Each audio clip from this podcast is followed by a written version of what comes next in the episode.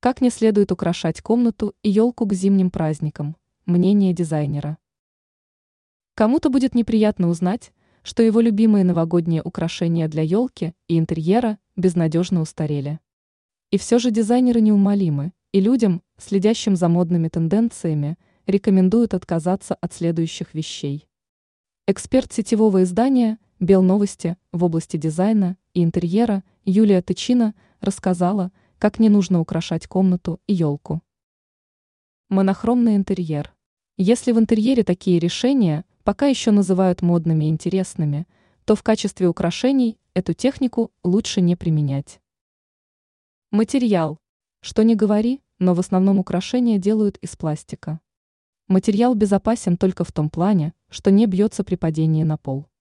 Но в остальном обилие пластика выглядит дешевым, даже бумажные и деревянные украшения или ручные поделки будут смотреться более свежими и оригинальными, чем типовые пластиковые елочные шары.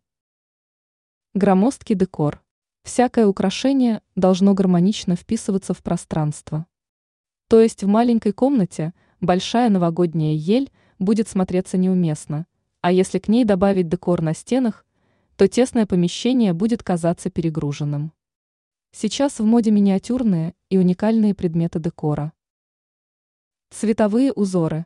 Существует набор традиционных праздничных цветов, но даже классические варианты начинают казаться скучными. Дизайнеры советуют сочетать цвет праздничных украшений с остальным декором. То есть, если интерьер выполнен в приглушенных тонах, то новогодний декор должен продолжить эту тему. Ранее мы рассказывали, как сделать квартиру уютнее на зиму.